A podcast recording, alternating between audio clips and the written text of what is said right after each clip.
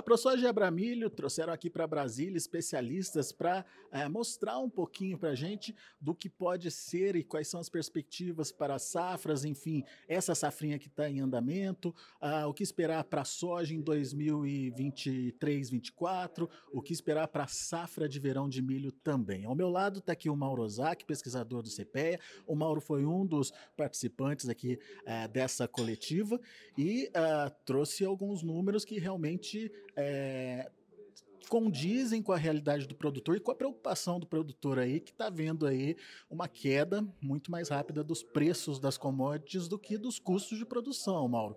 Até que ponto isso preocupe? Isso é sensação ou de fato está acontecendo? Isso é um fato, né? Então a, a sensação do, do feeling do produtor, né, de enxergar que os preços agrícolas estão derretendo mais rápido do que o custo, né, deixa o produtor bastante receoso nas suas voracidade de fazer as compras. Então ele está todo momento é, recalculando, replanejando todos os seus gastos para fazer uma safra 23, 24 com menor custo, dados os níveis de preço que nós estamos observando no mercado atualmente. Então, por essa razão, os ritmos de negociação estão mais lentos, tá? E a preocupação de fazer fechar a conta. Né? Então, a perspectiva 23, 24, ela está deixando a margem do produtor muito estreita, né? E não dando espaço para ele errar quando você abre a planilha, você percebe que de fato tem aí uma redução nos fertilizantes, que é um componente importante do custo de produção. No entanto, outros componentes desse custo aí acabam tirando essa, essa margem. Como é que faz essa conta? O que, que o produtor tem que entender? É exatamente isso, né? Quando você vê que realmente o fertilizante ele veio dentro dos principais componentes que estrutura o custo de produção, ela é o componente que teve maior é, queda dos preços. Mas, por outro lado, outros componentes acabaram neutralizando essa queda, a exemplo do sementes. Né? Então, toda essa transmissão né, de, dessas variações acaba refletindo que o custo de produção ela caiu menos do que se os preços agrícolas para um certo período se compara, de janeiro a maio, por exemplo. Agora, essa é, restrição em evoluir aí com, com as negociações do produtor é legítima ou é, pode ser pior?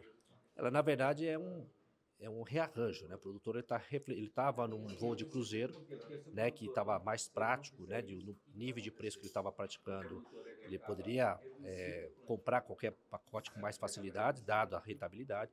Agora vem um momento de ajuste, né? Só que esse ajuste vem muito forte, né? E você está acostumado com um certo padrão de tecnologia, você tem que fazer encaixar no seu sistema produtivo. É essa conta que o produtor está querendo fazer e ele está procurando um mecanismo para fazer encaixar isso daí. É uma safra de é, entendimento de custo, principalmente, de, de produção. Exato. Na verdade, assim, todo ano é isso. Só que esse ano está sendo mais desafiador.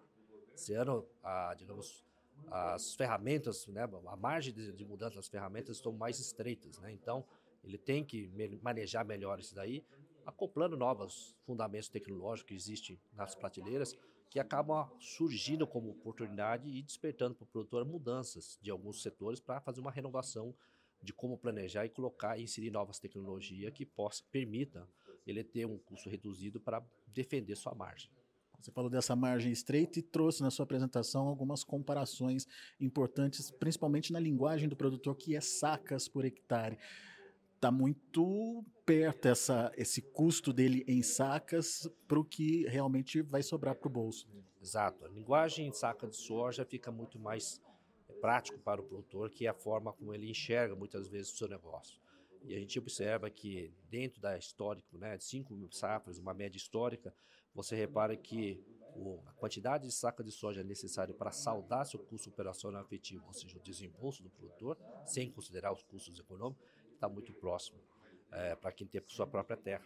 A partir do momento que eu já adiciono o valor do arrendamento, é, existem situações que o produtor vai né, ter dificuldade de saldar esses custos, né, tendo necessidade de maior produtividade para conseguir zerar essa conta. Então, esse é o, a, o xadrez né, que está acontecendo nesse tabuleiro, que nós temos que saber manejar melhor as peças para conseguir posicionar melhor e defender essas margens. Né? Essa safra 23-24 tem uma relação um pouco melhor que a anterior. Uh, ainda assim, é, o produtor ele não precisa avançar com as negociações, ele ainda precisa é, entender o que fazer? Os desafios são diferentes. 22, 23, nosso desafio era se receber os insumos por conta de um, de um problema, de um conflito geopolítico. E agora é o contrário, agora é uma coisa de mercado, é uma situação que o produtor, teoricamente, ele está é, já ciente que pode acontecer esse tipo de variações. Né? Ah, mas o momento que muda é que ele estava acostumado com um cenário de preços mais elevados e de repente veio esse ajuste e ele esqueceu de defender, tomar as posições corretas para defender, proteger as suas margens. Né? Dado a deficiência que nós temos nas infraestruturas, fica mais fragilizados, né? exposto à nossa fragilidade e o mercado está se aproveitando desse momento. Né? Os agentes estão se posicionando, esperando uma super safra nossa, dada a nossa deficiência é, estrutural, principalmente de armazenagem, deixa principalmente, o, por exemplo, o milho mais desvalorizado, né, uma vez que nós temos essa carência já crônica com relação à armazenagem. E aí né, é, torna mais desafiador para o produtor que não está estruturado para armazenar esse grão. Essa retomada recente do preço, coisa de duas, três sessões lá em Chicago, ela chega ao produtor e muda alguma coisa essa perspectiva? É hora de avançar nos negócios? Na verdade, ele começa a aparecer certas oportunidades. Né? Então, para alguns, já começa a entender que talvez como já passou, uma parte do, da cavalaria passou, de repente está passando alguns meio perdido aí, né? De repente começa a aparecer algumas coisas começar a defender as margens, né? Esperar uma, super preço só se nós tivermos uma notícia bastante é, negativa no, em relação à condição climática, né? Quer dizer, uma quebra de safra no meio oeste americano e afetando a agricultura boa parte da Europa e da Rússia, que possa mexer um pouco no cenário das commodities. Mas enquanto nós não temos esse cenário, né, o mercado vem movendo muito pelos relatórios climáticos, é, começa a aparecer algumas oportunidades que talvez não possa deixar de passar essa oportunidade. Então, cada produtor sabe seus custos, cada produtor sabe sua necessidade de caixa futura, e aí vai ter que analisar se não é o melhor momento de começar a fazer um preço médio para conseguir pelo menos defender sua margem. Isso a gente está falando para a safra nova, 23, 24. E para a safra atual, é hora de, de participar mais também? Qual é a sua opinião? As, ambas né, vão começar a surgir essas oportunidades, aquelas que nós temos aí depositado disponível, né? E aqueles que nós estamos olhando por longo prazo. Então, é, vai muito do que existe de oferta também da outra lado, né? Os compradores realmente estarão, se vão ofertar ou não, algum papel que a gente possa tomar posição. Então, é, o produtor pode até ter intenção de conseguir travar, mas se da outra parte não tiver esse papel, então ele vai ficar falando sozinho por enquanto. Dá para a gente afirmar que as margens serão outras, o produtor tem que tirar da cabeça os ganhos dos últimos anos é, e tem que viver uma nova realidade? Acho que nós estamos voltando à, nova, à realidade que sempre vivemos. Né? Eu acho que essas últimas três safras eram fora da nossa realidade. As margens eram muito grandes, né, que tirou um pouco o foco, né, digamos, a perspectiva nossa. A gente sabe que a agricultura sempre trabalha com uma margem bastante estreita. Isso é agricultura. agricultura com margens muito elevadas é, são pontuais. Né? Historicamente, a gente sabe que nós trabalhamos no mercado de concorrência perfeita e os preços marginais nossos, né, os preços são próximos do custo marginal. Então, essa é a grande tendência do mercado. Então, não tem como fugir dessa regra da estrutura de mercado em que o setor do agro vive. E as altas sempre incentivam mais produção, né? Exatamente. Então, existe aí a, né, é, tanto da questão da teoria da teia de aranha, que existe aí dentro do conceito da comercialização agrícola, em que um grande preço gera uma certa expectativa, mais investimento, mais investimento, você aumenta essa produção, base de produção, e, consequentemente, oferta e demanda, preço vem recuando, e aí esses ajustes aí que acabam é, pegando o produtor que não está preparado para isso. Vamos falar um pouquinho de milho, segunda safra. Esse milho que começou a colheita agora. A perspectiva também não é boa. Ela já vem, digamos assim, um cenário bastante negativo. Acho que a pergunta é quanto nós vamos deixar de perder, né? Quantos vão perder menos, assim, pelo cenário atual. Né? Nós temos aí cenário que era favorável, nós temos aí é, uma safra que vai vir cheia, principalmente estado centro-oeste, né? Vem confirmando esses, essas boas colheitas.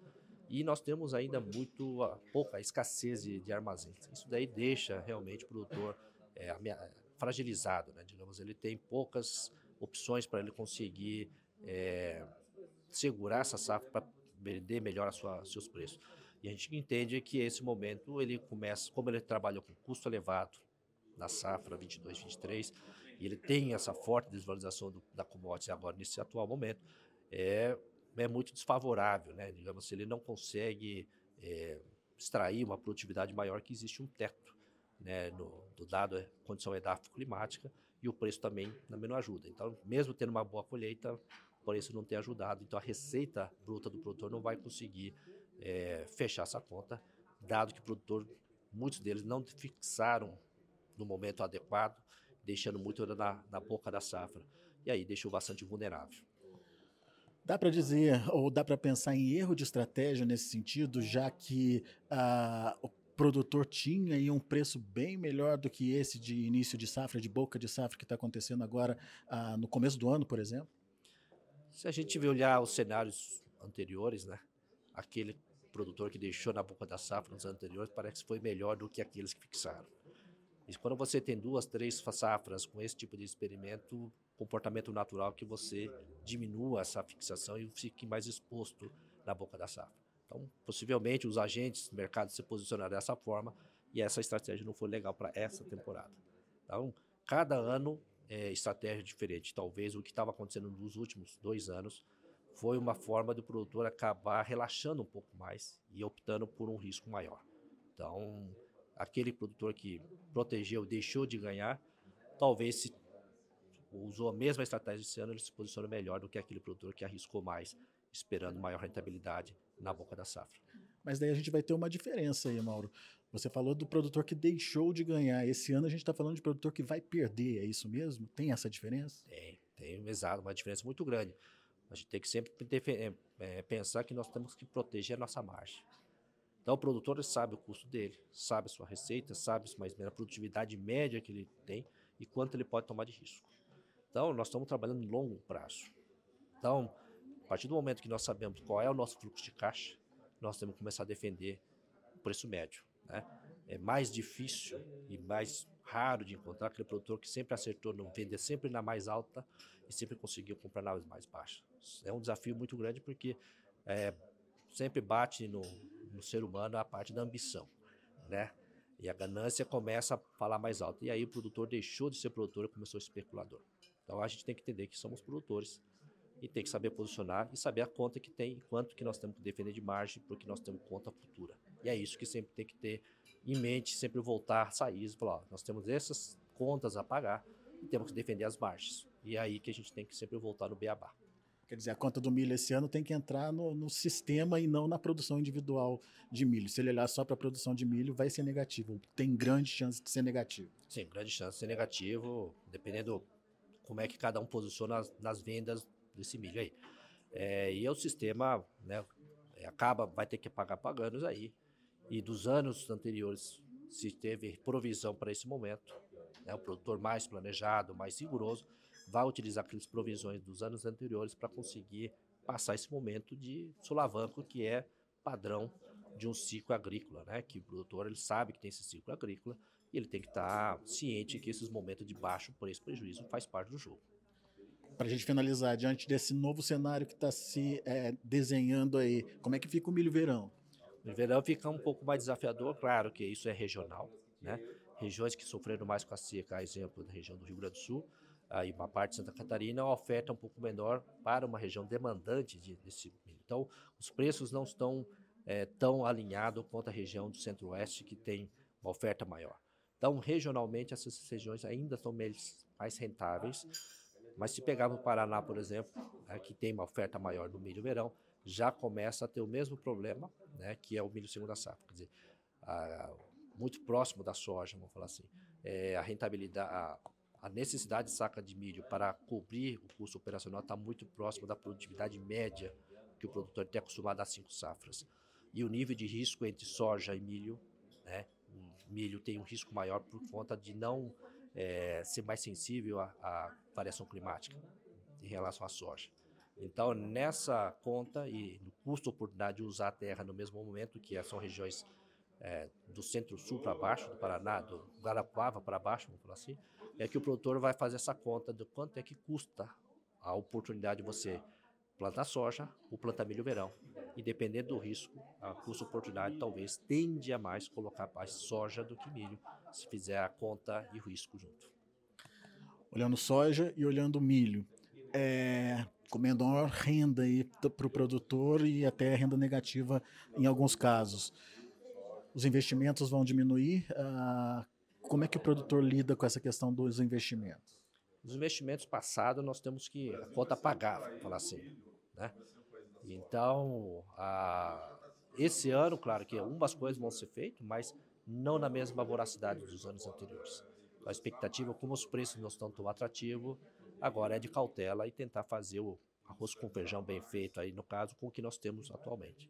Então, níveis de investimento tendem a ficar mais cautelosos e fazer o beabá. Então, você viu o Mauro trazendo informações importantes, principalmente para você, produtor.